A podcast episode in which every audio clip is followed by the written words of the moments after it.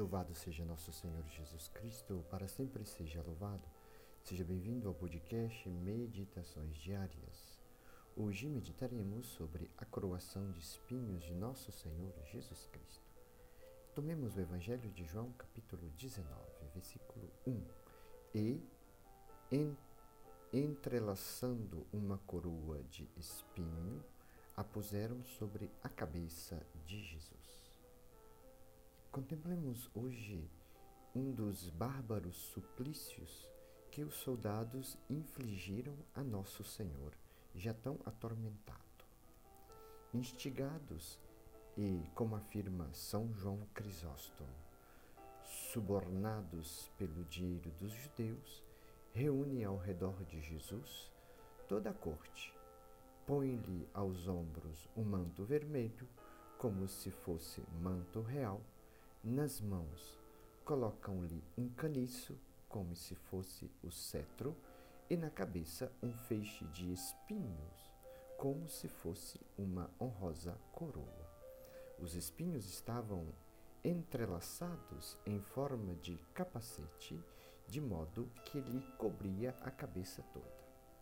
Mas, porque os espinhos, com a força das mãos, não penetravam bastante na cabeça sagrada de Jesus, já tão ferida pelos açoites, tomam-lhe o caniço e, enquanto lhe escarravam também no rosto, batem com toda a força sobre a cruel coroa, de sorte que rios de sangue corriam da cabeça ferida pelo rosto e sobre o peito de Jesus.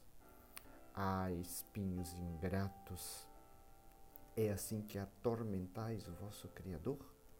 Mas, para que acusar os espinhos? Ó pensamentos perversos dos homens, sois vós que transpassastes a cabeça do meu Redentor. Súplica. Ó minha alma, prostra-te aos pés de teu Senhor coroado detesta ali os teus consentimentos pecaminosos e roga-lhe que te traspasse com um daqueles espinhos consagrados pelo seu preciosíssimo sangue, a fim de que não o tornes mais a ofender. Continuemos. Enquanto os bárbaros algozes, juntando o escárnio à dor, o tratam como rei de comédia, dele caçoam e o esbofeteiam. Tu, pelos, pelo menos, reconhece-o pelo Supremo Senhor de tudo, como na verdade é, feito agora rei de dor por amor dos homens. Voltando outra vez Jesus ao pretório de Pilatos, depois da flagelação e coroação de espinhos, este, Pilatos, ao vê-lo, todo dilacerado e desfigurado, pensou que comoveria o povo à compaixão só com o fato de mostrá-lo. Saiu, pois, para a varanda com o nosso aflito Salvador e disse: Ecce homo, ou seja, eis aqui o homem como se dissesse: Judeus, contentai-vos com o que este inocente tem sofrido até agora. Vede a que estado se acha reduzido. Que medo ainda podeis ter que ele queira fazer-se vosso rei, visto que não pode mais viver? Deixai-o ir morrer em sua casa. Jesus saiu coroado de espinhos e vestido de um manto de púrpura. Contemplando a coroação de espinho de nosso Senhor Jesus Cristo, oremos. Minha alma, tu também contempla naquela varanda o teu Senhor, ligado e arrastado por um algoz. Vê-o como ali está meio despido, se bem que coberto de chagas e sangue com as carnes todas rasgadas, com aquele farrapo de manto púrpero que serve tão somente para escarnecê-lo e com a cruel coroa que continuamente o atormenta. Vê a que estado se acha reduzido teu pastor, para te achar a ti, sua ovelha perdida.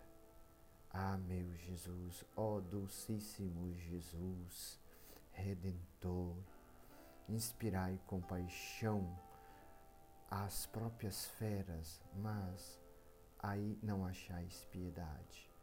Ouve o que aquele povo responde: crucifica-o, crucifica-o. Mas, ó Senhor meu, o que dirão no último dia, quando vos virem na glória sentado, como juiz num trono de luz? Ai de mim, meu Jesus! Houve um tempo em que eu também disse: crucifica-o, crucifica-o. Foi quando vos ofendi pelos meus pecados.